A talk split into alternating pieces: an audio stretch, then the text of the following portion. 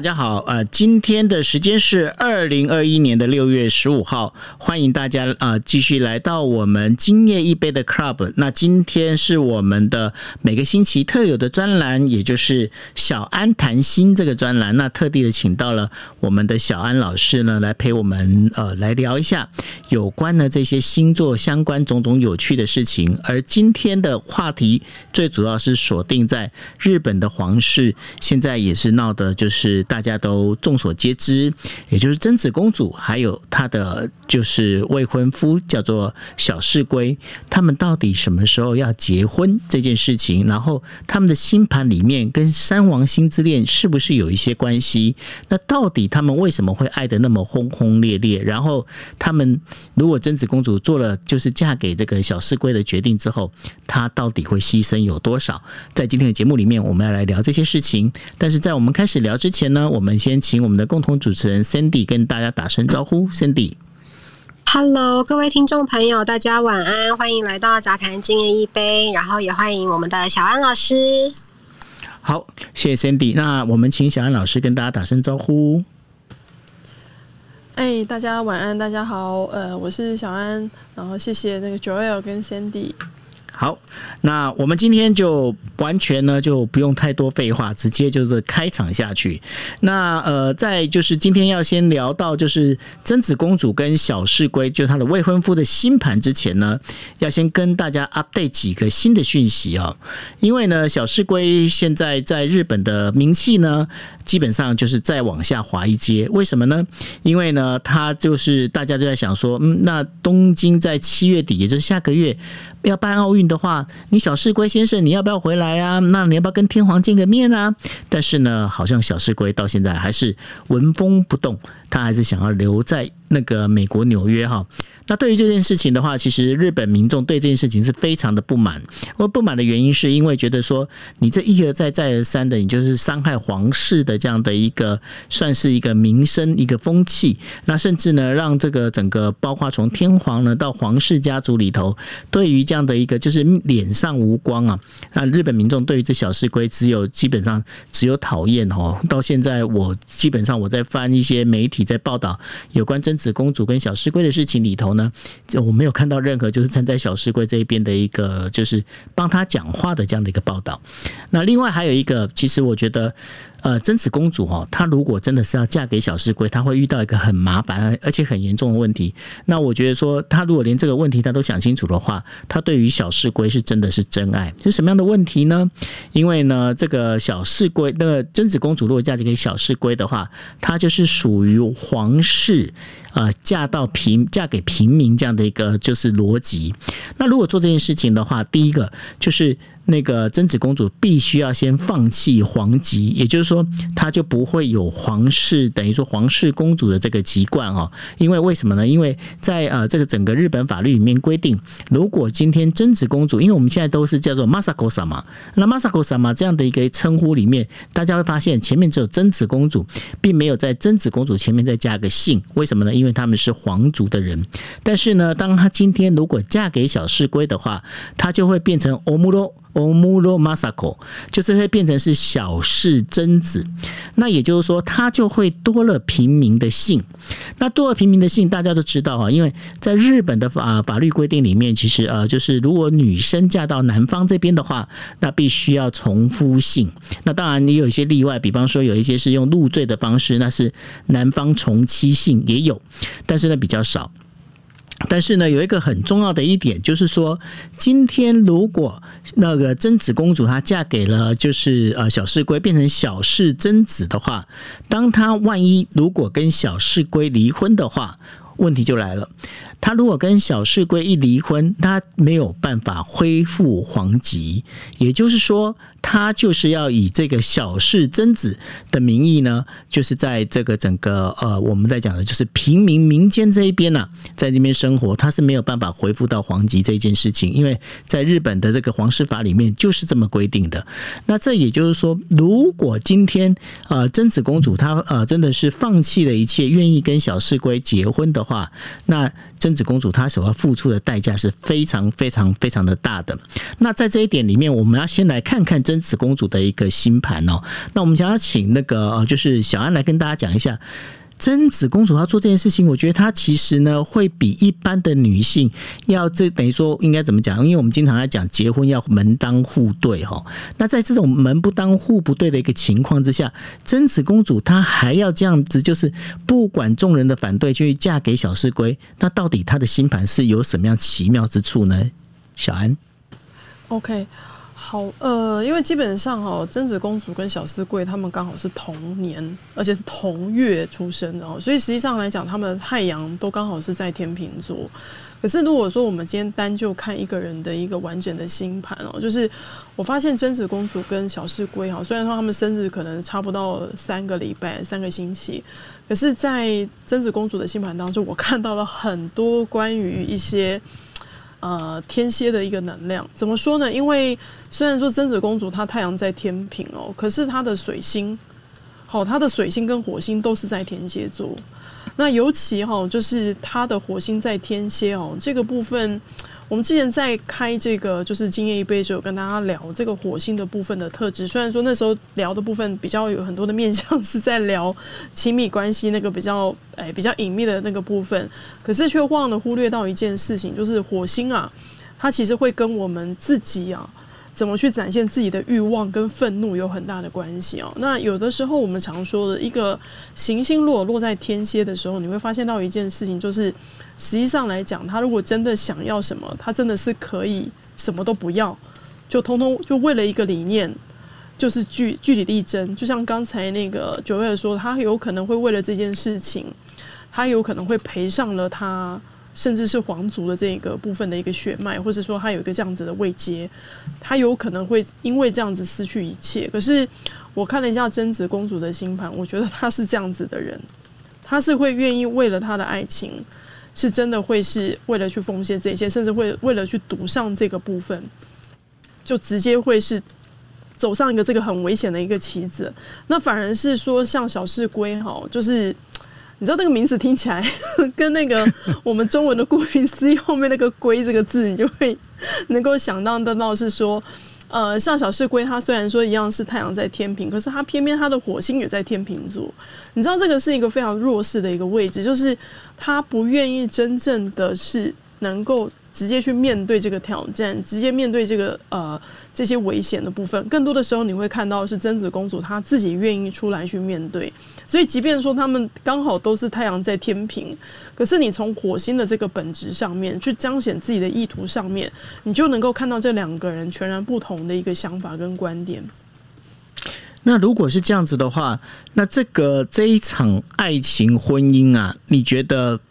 我们现在就是我们就是往前看一百步之后，那你觉得？你这个婚姻，你觉得它本身可以走得下去吗？因为感觉上贞子公主她好像现在是爱的这种死心塌地的吼。那这个小室圭跟她之间会不会有一些状况发生？呃，实际上来讲哦，就是我也必须得承认，这对情侣他当时在走上这段爱情的故事当中啊，的确是坎坷。为什么呢？因为我看了一下他们的那个金星，你对照当时他们是在二零一二年的时候，呃，因为念书的关系相识啊，然后二零一七年订婚嘛，然后后来一直到现在为止，就一直都没有一个下文哦，呃，偏偏在小室圭到现在已经呃五年多了哈，对对对，订婚完，小室圭他们当时二零一二年的相识到现在已经算是迈入到第九年了嘛，因为现在是二零二一嘛，对，那刚好他在这个九年期间呢。总共走了四段的三王星之恋，九年走了四段的三王星之恋，那这当中这是代表什么呢？嗯，首先那时候小四龟跟贞子公主的相遇哦，他们刚好彼此都在走自己的三王星。那时候小四龟就刚好在走了一个呃，很有可能就是遇到了一个我们想说的心目中很期待的、很理想的对象，他当时就在走了一个海王星之恋。当然理想啊，开玩笑，公主呢？拜托，而且是日本公主好吗？是是，真的是一个海王星的一种梦啊！那个梦真的是非常的大，然后让他真的遇到了一个梦寐以求的，真的是一个你看到一个真的是一个偶像剧才会出现的一个角色。然后贞子公主在当年的时候呢，她走了一个就是。真的要用他的生命去验证，说他到底有没有够爱这个人的一个冥王星之恋呢？所以我那时候一看说，哇，那个时候他们走的这个部分的确是相当的精彩啊。那当然，这个东西也没有说因为这个海王跟冥王啊两个加起来之后，好像这个部分就到此为止，没有，因为。贞子公主她的这个金星在处女，偏偏在那个时候，在二零一五年到二零一九年呢、啊，那时候刚好她自己的海王星之恋也刚好启动了，也就是她当时爱着这个小丝龟，其实她是同时走了她自己的海王星加冥王星，这个两个是同时加在一起的，所以呢，她不仅够执着，而且呢，她也会相信说这个人真的是她心目中。啊，理想的对象，他也会觉得，就算只是一一个一介的平民百姓，他也会觉得那个是真的能够去找到他的幸福。所以呢，当时他们在那个二零一七年订婚的时候呢，总会觉得这个部分是可以走到尽头的，走到一个好的部分。可是偏偏我刚刚有说过的，他们其实经历了四段的三王星，偏偏小室圭在二零一六到二零一九年的时候呢，因为我不知道那时候他是不是有很多的桃色的。新闻啦，还是说有怎么样的状况？他那时候应该当时有发生一些事情，所以我那时候看了一下他们这个部分的星盘的对照，我就觉得当时二零一七年到二零一九年是他们风暴最剧烈的那那两年，那两年应该发生了非常多的事情，然后应该小室圭那个时候的桃花，那时候应该还蛮多的，然后或者是说可能会有一些绯闻。好绯闻的部分，那所以我那时候后来有看了一下新闻的部分，的确好像在二零一七年的时候就发生了一些事情，然后那件事情好像直到现在为止，就是让了他们那个订婚那件事情，婚姻这件事情一直拖到现在嘛，是吗？没错哦，因为他在二零一七年他爆爆爆发的事情，其实就是他妈妈跟他就是他妈妈跟。他妈妈原本的一个等于说有订婚的一个对象发生了所谓的金钱纠纷，那然后这件事情就被爆料，爆料到现在就是一直就这样持续的下去。嗯嗯，对，因为我看了一下，就是当时的那个最激烈的时间点，刚好差不多就是二零一七到二零一九了，所以本来这段婚姻看起来本来是预定要要赶快成婚的哈，那因为就徒生了这么多的变数。那另外当然就是我们还要看到一件事，就是说为什么小室圭大家觉得。就直接用渣男这个部分跟他画上等号哦。嗯，实际上来讲，我有看到是说，在他的星盘当中哈，因为他是金星落在狮子座的一个男生，也就是说，其实实际上来讲哦，他在感情当中，他追寻的是一个浪漫，而且是一种极致的浪漫，而且呢，他喜欢浮夸，好浮夸式的爱情对他来讲，他觉得那个是他要的。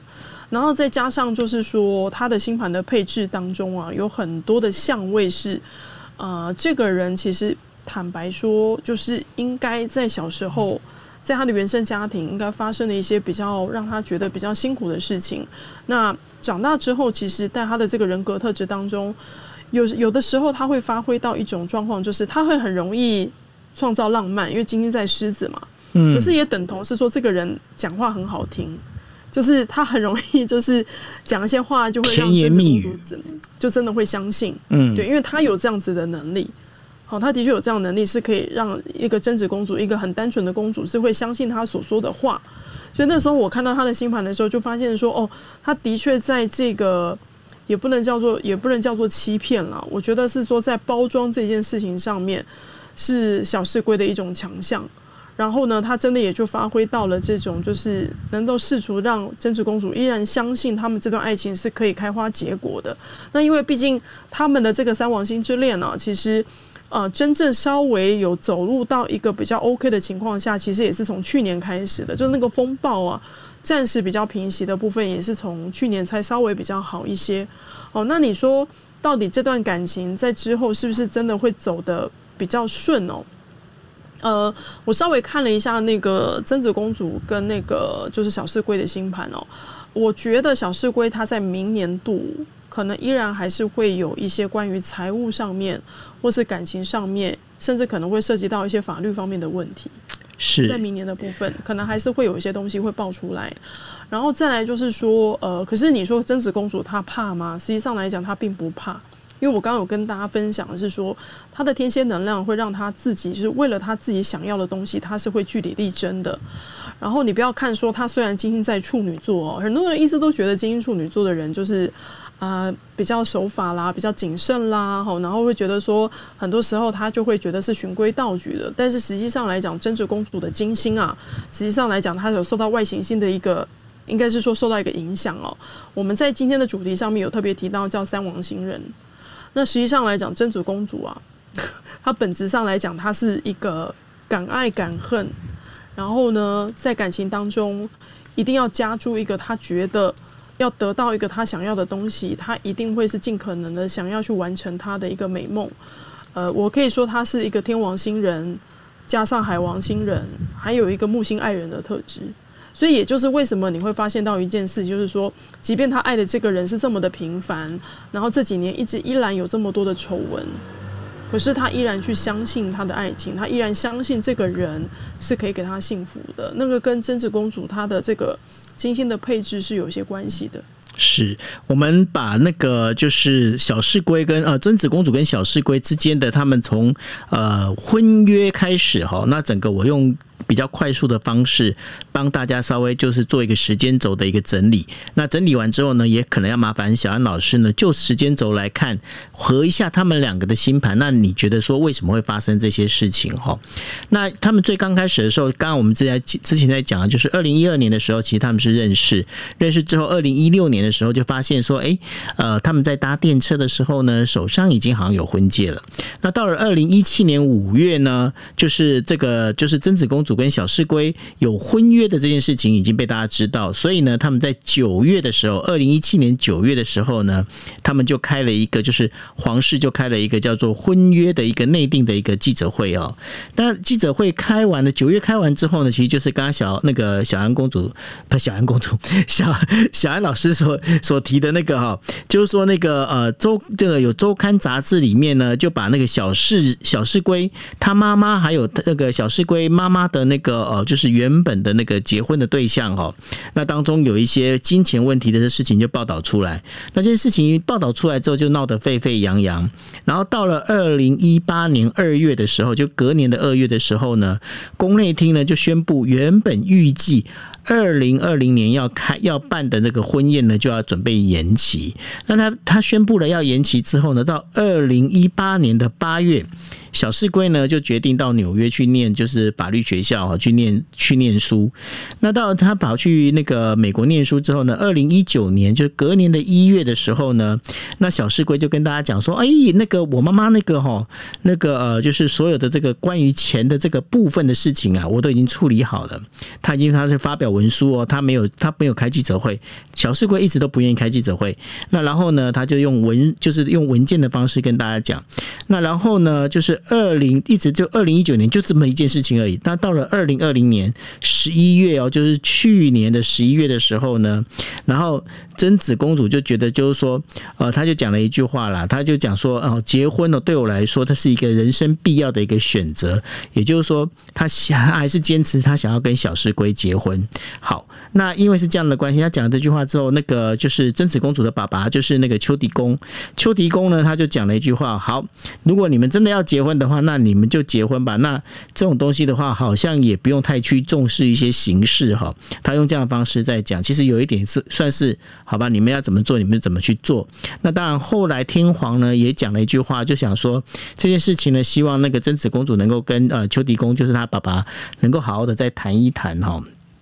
那这也是皇室的一个已经拍板定案的一个想法，就是说，如果可以的话，他们大概还是希望真子公主不要那么坚持。那但是呢，到了二零二一年，也就是今年四月的时候呢，小室圭呢，他就又发表了一个，大家不要忘记，我跟大家回顾一下。二零一九年一月的时候，是小室圭不是讲了吗？我的问题都解决了吗？但是呢，这个事情一直拖到二零二一年的四月八号哦。然后小室圭他就讲说：“哦，我已经把之前讲错的有一些讯息有重新更正。”然后他写了一，我们之前节目有讲过，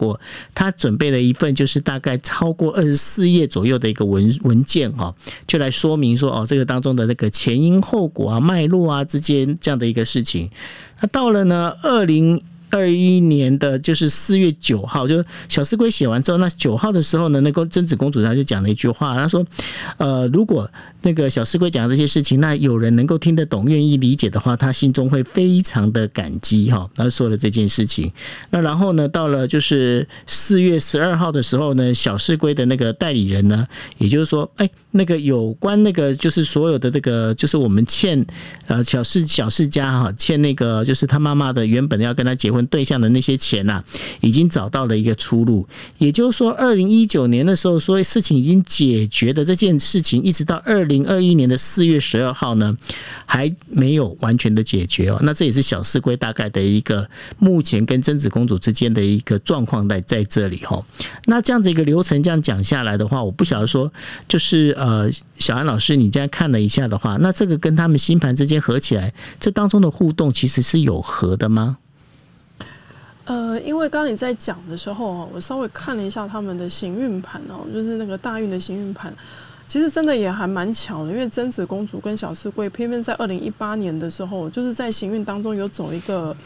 比较危险的行运啊，就是贞子公主这边会有一些突发状况，然后小室圭可能会涉入到一些呃，我们讲说的叫丑闻也好，或是说可能会有一些跟暴力啦、权力纠葛啦，或是说。一些就是关于金钱方面的这个纠纷，因为小室圭他这个行运，它其实已经走了一段时间了，就也就是说，它不是它二零一八只是爆开，可是它这个件事情，它早在大概是在二零一七年的时候就已经发生了哦。那我看了一下它这个行运呢，这个看起来呃，可能要走到明年度的部分，年初会稍微好一些。可是因为行星本身它会逆行哦，这个看起来它在明年大概七月份之后啊，还是会有一波的事情是需要出面去解决的哦。因为我有说过，它可能会有涉及到一些法律或司法的这个部分，所以对于小室圭来讲，他一定要去很正面的去。好好去解决这个问题，不然的话，到时候好不容易哈，就是日本皇室这边哦，可能都已经觉得都差不多了，可能又会爆开一些事情哦。我觉得这有可能又会是，呃，怎么说呢？就是有点是压倒这个骆驼的最后一根稻草，因为他一直都在消耗那个贞子公主对他的一种信任。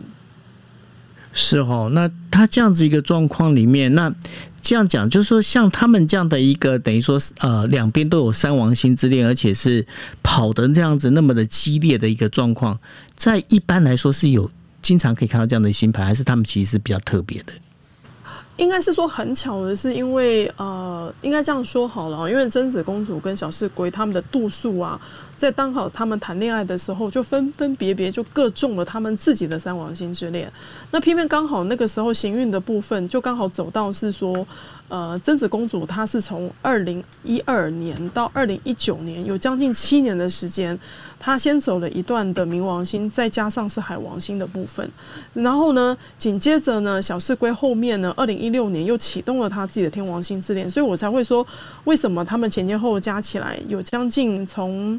呃，如果以小四归他自己来算的话，哦，他其实是在二零一零年的时候就已经启动了这个三王星，一直到现在为止，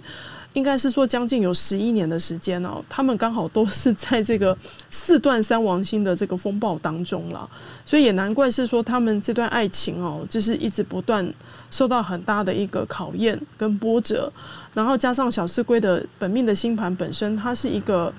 不太容易去面对责任的人。所以很多人会觉得他很渣，我觉得这个可能是主要的原因。那再来是说，还有一个东西比较有趣的部分，我有发到一个面相，是因为他们两个人刚好我说他他们的出生时间差不到三个礼拜嘛。那其实，在他们的本命格局当中，有一个很特殊的格局，是他们很容易会跟权威去做对抗。他们两个两个人吗？对，他们两个人很容易会跟权威做对抗，嗯，这个部分也不仅仅是也反映在贞子公主身上。我刚刚有说过，她是为了她自己的爱情，为他的理念是会据理力争的人，加上他又是三王星人，然后他们两个当时在走的这个格局本身，他们每本命星盘都有一个很容易跟权威对对抗的一个格局。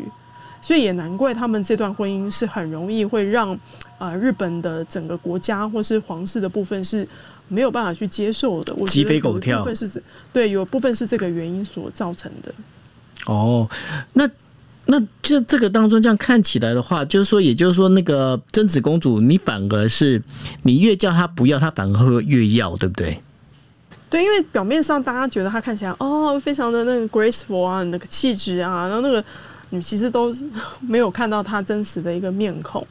我这样看起来哦，其实贞子公主她是一个非常敢爱敢恨的人，而且她真的是会为了她的爱情。真的是会去争取，也难怪，就是说，呃，你会看到他那种真性情的那种展现。那呃，小室圭本身，我能够看到的部分是真的就是浪漫。我觉得他可能就真的中到了那个呃贞子公主她的那个点，因为对他来讲，你知道，精英处女的人。呃，我相信在他的爱情价值观当中，他只是想要去找到一个很单纯的感情。可是呢，小室圭在当时的相遇，就点燃了他的 内在的那个什么海王星人的那种梦幻的那种那种呃追寻。他相信说，他真的能够遇到一个梦中情人。而在当时，小室圭就给了他一个梦，也因此如此，所以贞子公主才会希望说，那即便你只是个平民，但是我在你的身上，我看到了。我们是依然可以去见证我们的爱情的，所以也难怪说这段感情会走得这么的辛苦。那当然，因为你照这个时间来推断的话，其实贞子公主她今年一直到二零二三年哦，他的这个感情的部分相对来讲运气会稍微好一些啦。我们讲说他的感情路来讲比较不会像过去那么难走，但是我比较担心的一件事是他的伴侣，就是他的对象。因为像我今天就有一个客户也在问我说啊，那个三王星之恋到底在走的时候，到底是在磨谁的磨谁的命啊？我跟他说，当然是跟你自己本身有关啊。如果说你自己在走三王星之恋，那当然是你的功课。那对方他只是在陪你去演这场戏。那所以今天如果说讲到这个过程当中，我们刚刚有说过了，这九年当中。其实刚好贞子公主就走了两段三王星，小四龟他也走了自己的三王星，所以他们其实是什么？互相的一种加总。就是你今天可能上去看了一个音乐剧，对不对？对。他们同时拿了四个剧本。哦，就是这个是这个角色，他有四个四本剧本可以演。他有四个剧本，所以为什么你会发现这么样的轰轰烈烈？那加上在他们的命盘当中，就看到一种格局，就是说我其实是愿意跟权威去做对抗的。只要这件事情，我觉得这个是我心中想要的。那加上，因为他们的身份地位是这么的特别，也难怪这件事情大家会觉得这么的哗然。就是一一个，照理说，一个公主应该不会去跟整个皇室去做对抗。可是我在贞子公主的内心里面，我看到一件事是说，她是一个很勇敢。去敢爱的一个人，即便就像呃刚刚九二提到的，她有可能要付出一个非常惨烈的代价。那你说她愿不愿意去赌上这个部分？我相信她是愿意的。哦，那这样子一个状况里面，那我我想说，我们现在时间是在呃十点五十八分哦。那我在前半段的话，我们来解释的就是包括就是呃贞子公主跟小室圭之间的他们这三王星之恋，而且他们的那个命盘呢、就是听小安老师这样讲的话，其实他们的命盘呃还蛮特别的哈。那个四段的一个三王星之恋的不断的这样一个冲击。那我想接下来啊，想要问一下小安老师的，就是说，当我如果我今天我想要我喜欢的这个另一半，他有类类似这样的一个命盘出现的时候，那我该怎么办？呃，你是说，如果说一个女生走到像遇到像小四鬼是啊，那那怎么办？这样的星盘吗？对，呃，好，这个这个这个问题其实很有趣哦，因为实际上来讲，我相信或多或少我们都会遇到像小室圭这样的人，就是如果说假设你是女孩子的话，然后你或多或少都会遇到小室圭这样的男生，但是实际上能够真正真的非常的受苦，一直在这个里面走不出来的人，其实并不是全部。必须得承认一件事情哦，这样的故事会这样子演出，必须得承认是因为是两个人的星盘所造成的。我我我刚刚才跟大家讲，贞子公主的星盘本身有带了很多的一种强烈的执着，就是这个执着，即便呃，她可能这个行运走完了，她或许可能梦会醒来，但是她依然还是会去坚持她自己想要的东西。比如说，她依然相信，好这个小室圭，好，除非她真的。在后面的部分，因为后面其实还会有一个比较辛苦的，但那个可能是在很多年之后啦。所以我其实你是说贞子公主吗？对，贞子公主后面还有一天哪，他他爸应该快疯掉了。对，所以我其实也不是很能够保证他们的婚姻之后会不会有突发状况。哦，因为像我们之前是不是有有跟九月还有 Cindy 有在分享嘛？我们前阵子在开三王星之恋，刚好都遇到名人婚变嘛。就是是啊，即便进入到婚姻之后，这个三王星的考验依然是很严峻的哦。就是你会发现到说，婚姻不是一张免死金牌。哦，你一旦遇到三王星之恋，只要你的内心里面还一样是有对于爱情的部分有一些渴望，或是有很多的疑问，你依然还是会受到很大很大的考验。而且重点是考验的是双方，不是只有单方的部分。那所以今天如果说我们遇到像这样的人，我们要怎么去面对他哦？首先，当然就是要先问你自己本身，你觉得这段感情值不值得你花这么大的心力，甚至可能要牺牲你的家庭。好，你的名誉，甚至你现在拥有的很多的东西，对，拥有的一切，你你觉得值不值得？就因为这个梦总有一天会醒来。我遇到很多在走这个行运的人啊，为什么？我之前在我因为我自己个人有经历过三王星之恋，我常常都会跟大家提醒是说，在走这个行运的时候，要切记一件事情，就是不要太冲动的结婚，也不要太冲动的离婚，因为行运过了，你自然就会醒过来。但大部分的人你也知道嘛，因为短就两年，长的话大概六七年嘛。谁能够去熬过这个东西？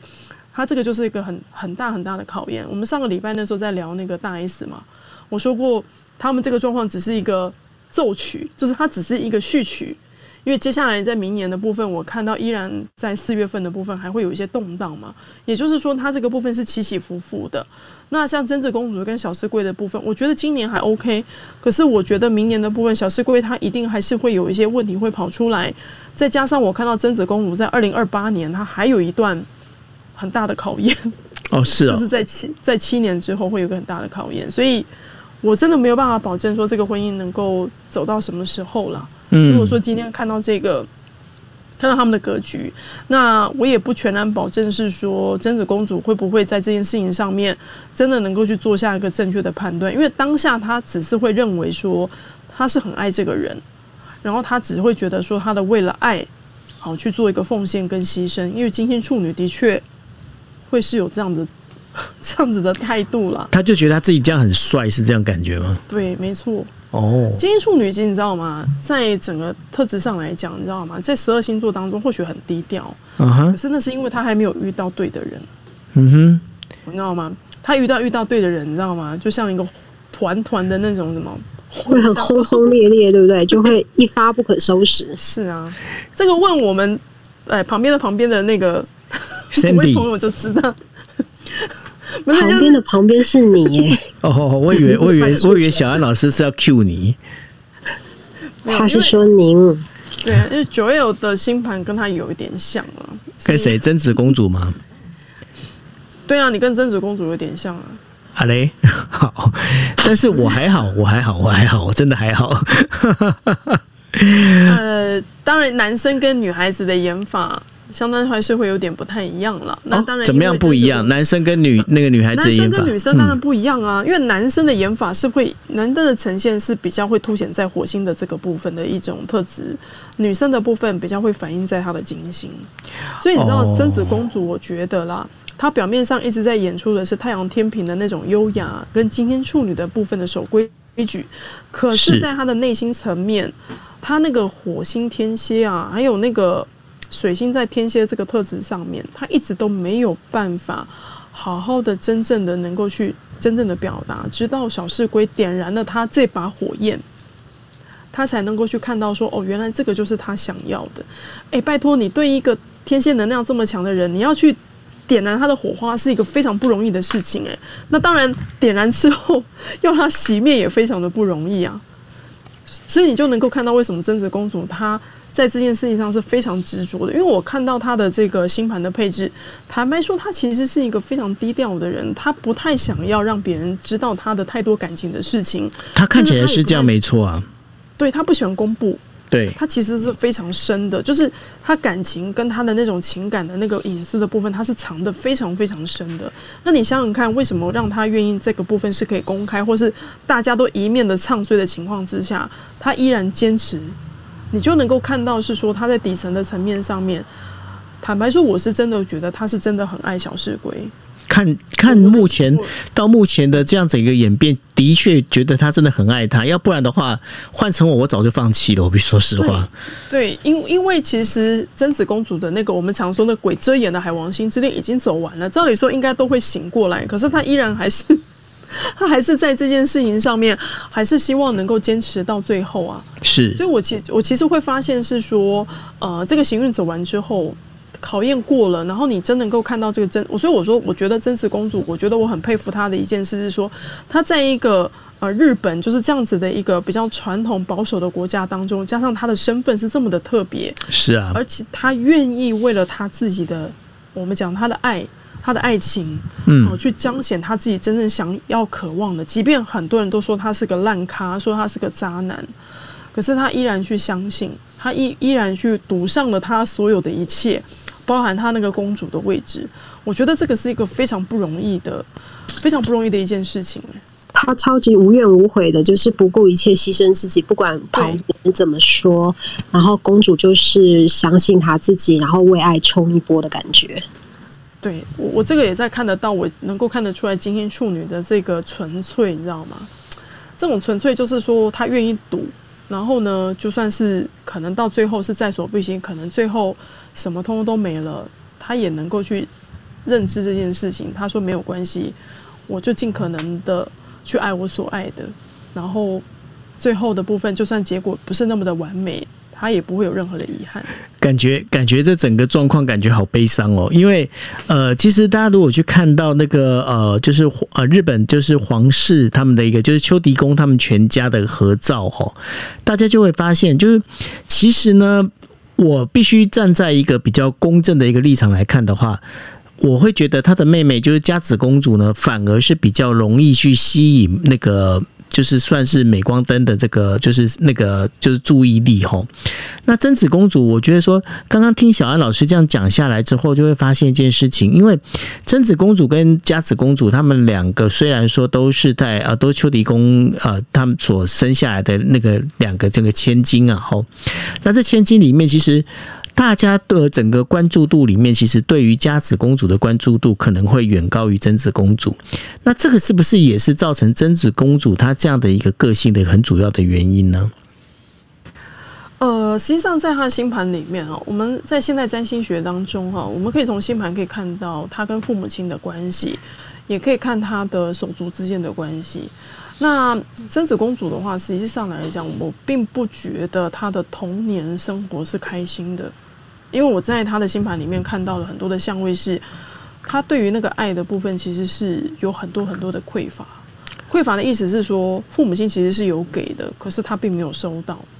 他并没有收到那个真正的爱。然后甚至呃，也激发了是说，他内在其实我我抄他看了盘来看，我发现他其实内在有很多的愤怒，只是他那些愤怒的部分，他并没有真正的表达出来。我相信有一大部分是因为他的身份的关系。那我当我看到这样的星盘的时候，我终于能够理解说他为什么会去选择而一个这样子的对象，你知道吗？有的时候这甚至是一种底层的一种对抗。诶，我刚有说过了，他想要去对抗那个权威，他透过这样的方式去表达他真正的想法，即便很有可能这段感情最后是无疾而终，可是他却因为这次的机会，他可以直接对抗这整个我们讲说日本整个体制。对整个体制的部分，嗯，我是在这个当中看得到贞子公主她内心里面的一种怎么讲呢？我我觉得她其实是一个非常敢爱敢恨的女生，真的，她在盘面上是真的是这样，嗯。那但是她小的时候其实受到了很大的一种压制，就是她本身，我相信可能，我相信对于像九二或者 Sandy 你们都会知道日本的文化。对于女性的这个角色的部分，特别她刚好又是皇皇皇那个皇亲贵族，这个实际上来讲，就是我们都永远都不不太了解，说会不会她有些地方，她很想要去做的一些事情，因为她的身份而被迫牺牲，那那他都会想说，那既然我已经都是成年长大，我已经是一个成年人了，那我为什么至少为我的爱情好愿力的勇于的干嘛呢？就是奋不顾身，好好的就努力爱那么一次。我相信这个是贞子公主她内心层面的一个最深最深的呐喊了。所以我其实所看到的部分的面向是说，我其实也并不会觉得，呃，如果她跟小室圭好不会有好的结果，对于贞子公主来说，她是不好的，因为至少她透过这一次。好，就像刚刚九二讲的，他真的有对于这个体制的部分有发出了一个抗议，然后甚至也让所有全日本人都能够看到他自己想要去表达的心声。OK，那这听起来觉得接下来其实还是有很多的。那你你看他们两个真的是结婚的比较容易结婚，大概会在什么时候啊？其实我觉得这一两年的机会都很大，就是今年的状况跟明年的状况都还不错。然后上半年，我觉得他这呃今年的状况，未来这一年的状况都还 OK。就是说，我相信之后他们也会觉得是说，等小师归回来啊，然后没有太大惹出太大的风波的话，我觉得预计应该是在明年的部分会很有机会了。那只是说。呃，因为小室圭他明年他可能还是会有一些很零散的、很零散的一些丑闻会爆出来。那只是说这件事情不要再像过去一样那么有杀伤力就好了。那我相信就是大家或许也会看着中真子公主的面子上，可能还是会去成全这段婚姻了。那但是我有说过了，就是这件事情不可能是只有到明年就结束了。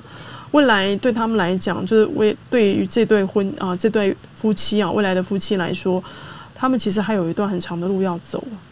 是，好，那这个是我们今天呢在聊，就是呃贞子公主跟小室圭他们之间的这个命盘哦。然后呢，我们也可以持续的再继续关注下去，就是说。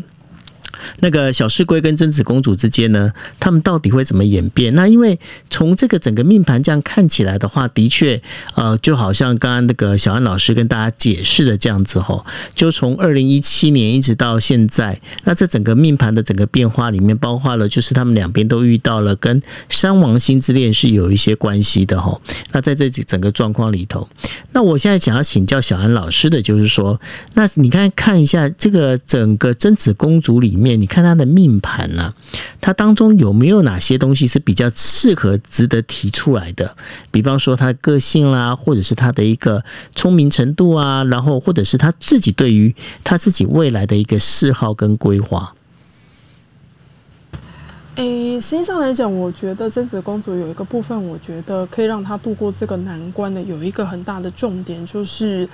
呃，我刚刚有说过，像我们今天聊了说三王星人的爱情嘛，那本来真祖公主就中了两个，因为她一个是天王星人，一个是海王星人嘛。那她还有另外一个特质很有趣，她是木星爱人的特质。哦，对对对，你刚刚有提到木星爱人，对对对。木星爱人，你知道是什么特质吗？就是不知道。他对于爱情的这件事情，他永远都会朝着正向的发的想法去看。我们常说，你是说，就是不管对方做什么事情，他还是会把它往好的方方向去解释。对对对，而且对他来讲，就是木星爱人有的时候，我我觉得这个是他真的是比较特别的地方。木星爱人其实他是会为了爱情啊，他可以透过爱情去表达他的真理，表达他的信念。我我就在这个。这件故事上面就看得到真子公主她想要急于表达她自己内在真实的一种渴望啊。那再来，因为木星爱人有个等值是说，他很好的一个价值在于是说，他的爱情基本上没有任何的关于控制的这个部分，他不会去有任何的占有哦，有任何的就是没有那个占有率。对对对对，他有的是很多的信任，嗯、全然的信任。我我觉得这个是呃很多人是可以去学习的地方，因为木星爱人一直都会觉得说，我今天我爱你，对不对？就代表我信任你，所以我就不会有设太多的就是所谓的框架，或者说我要用什么样的方式来约束你。那也同等代表的是说，那如果这段爱情可能走到尽头了，没有办法了，没关系，我们可以退回当朋友，然后我们可以各自走各自的路。哦，所以。像呃，贞子公主这样子的话，万一如果是跟他分手的话，其实呃，他们还是可以当朋友。对，以他这个星盘来讲了，我我会觉得是说他是还能够提得起放得下的那种人。那他这个星盘跟我不一样啊。这个部分的话，我我只要分手，我一定是把对方的整个所有的资讯都删掉啊。对，没错，因为你的月亮在天蝎，这个不一样啊。我们又不是百分之一百一样，但是我可以明白小安老师说的意思，就是即便那个。嗯，对方是一个非常渣的渣的一个男性，但是不管他做什么，就是对于公主来说，她就会觉得这是一种磨练，或者是他就是一样是有很正面的能量让他去支撑这一切，他就觉得不管发生任何事情，这都是一个正面的能量，可能是上天派来让让我磨练的，或者是什么，他会往很好的地方去想，然后去克服一切的苦难。我觉得，我觉得 Cindy 她现在有把这个贞子公主投射在她自己身上的一个企图。我我觉得就好比说，像我们听五月天的歌，你就知道五月天是用歌去表达他的真理跟信念。我觉得贞子公主她是透过她的爱情去传达她的信念，传达她的理想，传达她对于爱的这个观点啊。就是我们今天可以换这个角度来看，就是木星爱人他的确能够在这件事情上面，他会做得很到位，他会告诉你说，我会来见证我的爱情，即便最后你们很唱衰，没关系。我们就来试试看，你知道，这个相对来讲，这个其实是需要一个非常非常大的一种勇气耶。对，这个不容易，这个真的不容易。嗯，这个我没办法。嗯，对，因为对九二零一没办法，因为九二的星盘本身是呃一个人在一起就是很舒服、很开心，就是。对啊，对啊，因为因为像因为像我的话，我今天分手，分手就直接就所有的哎，我是把他所有的这个，包括在连在云端的资料都全部删掉的。哦，好，对啊，那果然男生跟女生的方式真的有点不太一样了，不一样哈。因为我觉得贞子公主还不至于做到这个部分，但是呃，你说他会不会公开去做？决裂的部分，我觉得会。可是，在他的心目中，我觉得小室圭还不至于让他会留下那样子的印象了。我觉得之后，如果说他们真的会有一些什么万一不好的状况，很多时候也都会是被逼迫的。可是，在他的心目中，他其实不会把小室圭归类成是永远是拒绝往来户的那个部分，因为在他的心目中，我觉得有的时候他可能经历了这一场，就像刚刚 Sandy 说的，他会有有所成长，有所历练。他所看到的永远都是一个更好的面向。嗯，小安老师，我想，我想就是补充一句感想，就是，嗯、即便他们决裂了，但是在他心目中，他会觉得说，这个小室就是曾经陪伴他度过一个非常重要的时光的一个人。不管他做了再多九十九点九 percent 的一些不好的事情，但是在他心目中有那一 percent 真实的的在一起的时光，那就够了，就是那种感觉，对不对？对啊，你要想想看，一个人，呃，尤其是有一个这样身份的人，然后他也三十岁了，你想说，在一个这样子有经历过，比如说像是日本的这样的文化的人，他如何能够真的放下所有的道德约束、社会的价值观，就很单纯的去相信一个大家都不会去相信的男人？坦白说啦，有人会觉得他很笨，可是你们可以，我们也可以去问问自己说。我们曾经曾几何时有没有过这样子的一种单纯？这种单纯其实非常的不容易耶。就是，即便像现在你看到很多人都不太敢真的去孤注一掷，就是为了爱情就这样真正的这样投入下去。所以我其实，在贞子公主身身上来看，我会觉得，如果说我今天要要给她画一个就是一个标签，我会觉得我想给她一个，就是她真的是一个非常勇敢的女孩子，就是。我们先不看她是公主还是平凡人，我觉得这个本来就是不简单的。然后加上她又是这样的身份，其实我觉得她甚至可以给很多日本的女孩子。有更多一些，我相信一定有很多的日本女孩子，可能也曾经遇到过这样子的状况，有遇到过这样子的男孩子，有曾曾经也被身边的人说得非常的不堪，就说你就是这么笨呐、为什么这样的人你还要跟他在一起啊，还帮他帮他背债啊什么的。可是贞子公主，我相信她只是，你知道为什么？我觉得这个名字真的也取得很很很适合她。你知道“贞子”这个“贞”就是真诚嘛？就是虽然说我日文的这块我不是很了解，但是你知道这个字本身，它就带的是一个它的一个内在，就是一个很单纯的一种相信啊。然后她只是透过什么呢？他是透过他的爱情来去见证他所相信的一种信念。这也是木星爱人的一个很特别的地方。所以这也是他呃，他来这一边来这世上，他等于说是他的功课了吼。对，他是他，这是他的功课。然后有的时候也必须得承认一件事情，我们必须要经过错误的方式才能够学习到课题。就是说，没有跌倒的话，你其实没办法把这个课程学好的。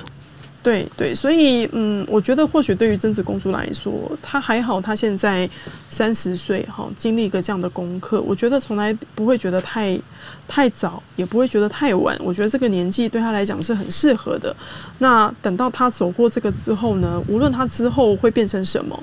我会觉得至少她自己心里面很清楚，知道她无怨无悔的曾经走过那么一段，应该这样讲，走过那四段，好吗？四段，她那四段的。三王星之恋，他非常的无怨无悔，然后他也尽力了。那尽力了之后呢？没关系啊，最后的部分或许结果没有很好，但是他曾经轰轰烈烈爱过，这样就够了。嗯，也就是说，呃，这个部分的话，的确啦，因为。我真的觉得，就是说，贞子公主让我觉得呢，她本身其实跟呃熟印象中熟悉的日本女生其实非常大不一样，在于就是说，她对于这个爱情的那个应该是坚持或者是倔强哦，是远胜过很多的日本女生，尤其是在。老实讲，如果说今天换成我，我今天是贞子公主的话，我相信我自己心里面的那个压力哦，应该会非常非常大。如果是我的话，应该早就放弃。我说啊，没关系，没关系，换一个，换一个。好，那我觉得他这个部分的话，的确是没有一定的那个坚强的毅力，是没办法做到这一件事情的。对，所以我才会说，真的很不简单呐。因为通常来讲，像这样子的遭遇啊，对于一般人来说就已经很辛苦了。那偏偏他又是一个这么特别的身份哦，那这件事情是被公然的，就是被大家拿来做讨论，是日本全国，哦，对对对，然后也搞得全世界都知道哦，就是这个东西，你看他的他的故事，他的爱情故事是被这样子耀然在一个报纸上面被大家这样讨论，这实际上来讲是一个非常非常。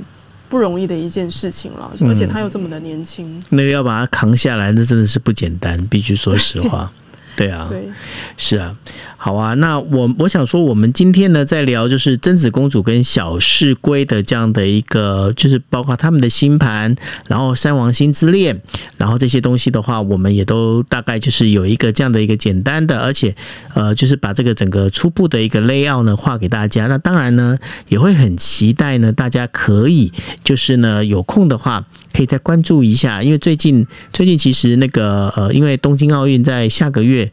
应该会办呢。我在想，就是看这个目前这个态势，应该是会办。那他们如果先办的话，那就是小室圭到底要不要回来哈？那他如果不回来，然后接下来呢会怎么样演变？那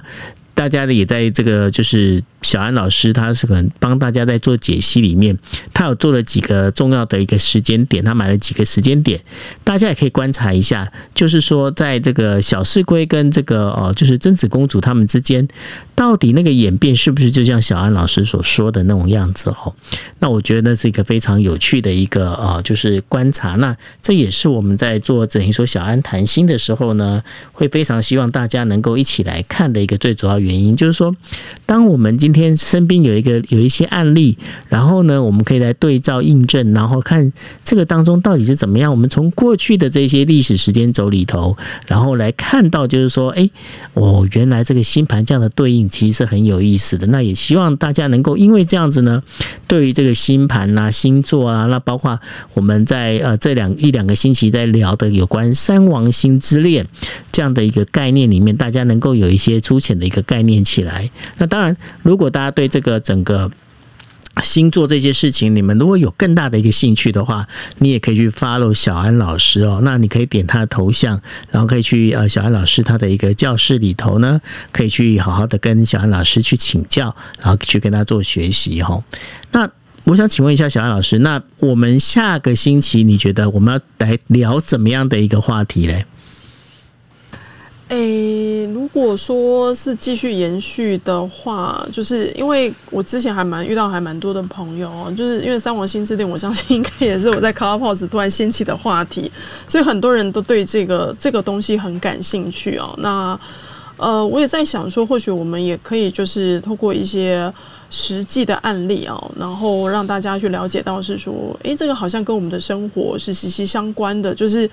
三王星之恋，每一个人都会遇到。那只是遇到之后，那会发生什么样的事情？因为我们之前就是有跟大家分享过嘛，像上个礼拜是那个大 S 跟汪小菲嘛，对，然后对，啊，今天的话是贞子公主跟小室圭嘛，是。因为我本来那时候在想说是另外有一个名人呐、啊，我们那时候谁？那 那个谁，全智贤呐，全智贤，对对对对，哦，全智贤是你说韩国那个啊。对韩国的，因为他当时就是他不是前前阵子有吗？两个礼拜不是有新闻说，好像是跟他的先生分居嘛？是，就是有有传出这个部分，虽然经纪人有否认嘛，没错。那我我后来就查了一下，的确他跟他先生现在也是在走三王星。哦，真的吗？嗯，对对，就是刚好也有遇到了。那当然，因为。他先生的星盘，我生日我还查不到，所以我是只有依据全智贤的星盘稍微了解了一下这个状况了。那所以就是，呃，心里面也会觉得，每次我在讲三王星之恋的时候，好像都刚好遇到那个名人之间的爱情哦。因为今年其实还蛮多，很多人都在走名人，很多像那个最有名的是五月份的那个、啊。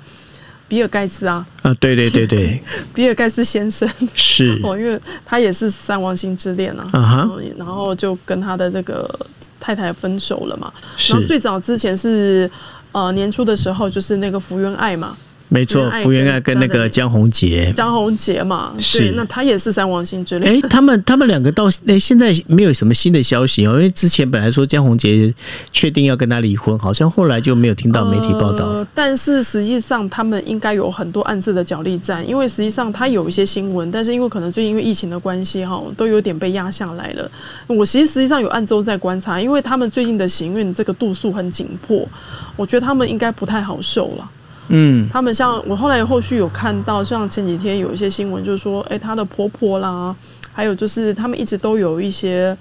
反正就是以还是有一些额外的一些新闻事件有在透露，他们现在的状况并并不是特别的好。那本来今年对江宏杰跟福原爱来讲，就是一个很大的考验，因为。今年对于那个固定星座的朋友来说，压力就非常的大。是。那因为张宏杰跟福原爱两个刚好都是固定星座的人啊。对。一个是水瓶，一个是天蝎嘛，所以实际上他们本身就不仅是在爱情当中，嗯、我觉得对他们来讲，他们的事业，嗯，好，就他们的这个部分，其实也是走到一个非常大的一个分水岭了。哦。那时候看到的时候，就觉得他们今年本来就不太容易。呃，就是这个关卡看起来是卡的还蛮大的，就是依然会有一些很大的困难跟波折的部分。是，是对对，所以那时候。呃，我其实因为我其实没有很常去关注一些艺人的消息，是因为刚好有有时候就放比较比较耸动的一些新闻的时候，才会特别去关注。然后像我们这种职业病，就是很容易会想去看说，那到底会不会是跟这个行运的部分是有关的？是。然后，但是但实际上来讲，会去跟大家分享的原因，是因为我觉得很多的时候，大家都把名人的爱情啊，都会过度的理想化。然后呢，当他一旦婚变的时候呢，又会把他过度的妖魔化。嗯、我觉得我只是想透过这个占星的角度来跟大家分享一件事情，就是其实名人也是普通人啊，就像真子公主一样，她虽然是皇室，但她就是只是一个很普通的一个三十岁的小女孩，她只是拥有了一个呃，怎么讲，怀抱了一种热情，然后她相信她的爱情，那只是说她的身份比较特别，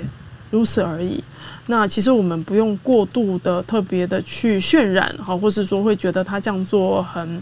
很不得体啦，或什么之类的。因为呃，在我生命当中，其实也很多在走三王星之恋的朋友，包含我自己曾经也走过好几段哦。是我真的会觉得那是一个鬼鬼打墙的期间呐。所以，嗯、呃，贞子公主会有这样子的决定，我从来都不觉得感到意外，因为你自己也是过来人。对，我从来不会觉得感到意外，所以其实也有很多的朋友后来在私讯给我的时候，都会跟我说啊，怎么办？他可能已经在走了，或是他过去在走，或是他现在一直有一些无法割舍的感情。我一直都跟大家分享一件事情哦，三王星之恋，它其实已经超越了所谓的我们讲说什么命理的角度啦，说你到底适合什么样的人。我其实不太喜欢用论命的角度去分析说你这个人一生当中到底适合什么样的人。是，我觉得三王星之恋只是给我们更多的机会去更加了解我们自己，嗯，还有我们的灵魂的层面到底想要的是什么样的爱情？那透过三王星之恋，让我们能够真正的去了解到我们是一个什么样的人，我们真正渴望的是什么？而且还有个很大的重点是，我发现很多的朋友在走三王星之恋之后，嗯，真的就提升了很多，真的成长了很多。你说提升是他心灵的提升吗？哈。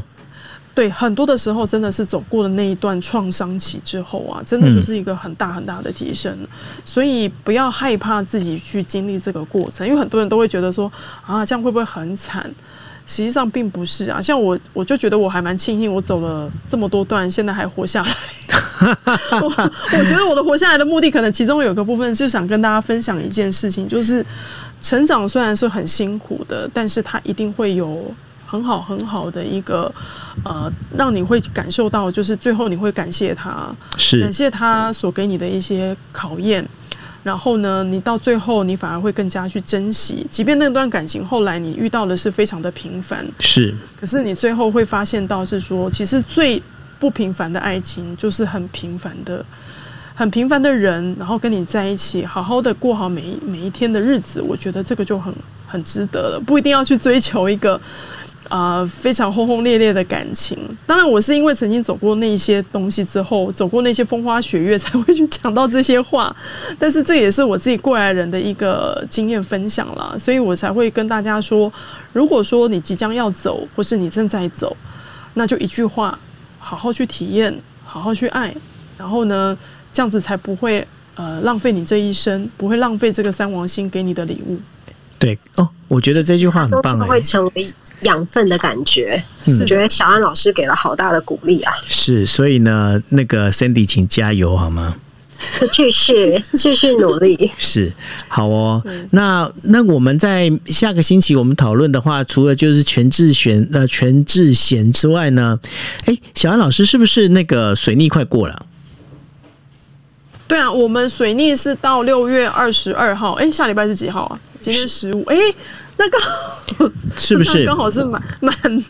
对吗？哈，满是，是对对对。那所以呢，我我觉得下星期哦，哎，大家如果现在在底下有在听的朋友哦，麻烦你们做一件事情，就是说呢，下星期你们进房来听的时候，请你们准备，你们自己去找。去找全智贤的呃命盘的星盘，然后，然后呢，我们想请小安老师上半场的时候来解释一下全智贤的这个他的一个三王星之恋，让大家也可以稍微听一下，这是第一个。然后下半场的话，我想请小安老师就来分享一下，包括三王星之恋，然后包括那个就是过了这个水逆之后，我们有哪些我们必须呃可以去加以调整，那可能让我们可以就是过得更开心的一个做法里头，就从这个过了水逆之后。或者这样的一个时间点来聊这些东西，你看怎么样？呃，可以啊，因为我刚好想到说，哦，对，终于，对啊，觉得你看我是不是很专心的学生？我都很专心在听你讲，脑袋快要清醒。没有，因为我最近真的被打的太严重，你知道，就已经打的已经有点七晕八素了。是我，我跟你讲，因为我我发现其实就是最近开始顺了。为什么顺了呢？就是说我包括我，因为每次在这个 podcast 哦，那之前那个水逆刚开始启动的时候啊，那个一天到晚就是那个待会是那个出问题，这个出问题，出得我快烦死了。那最近就发现，哎，开始有点。得心应手，有点顺了。我想说，哦，那好，看起来好像是水逆快过了这样。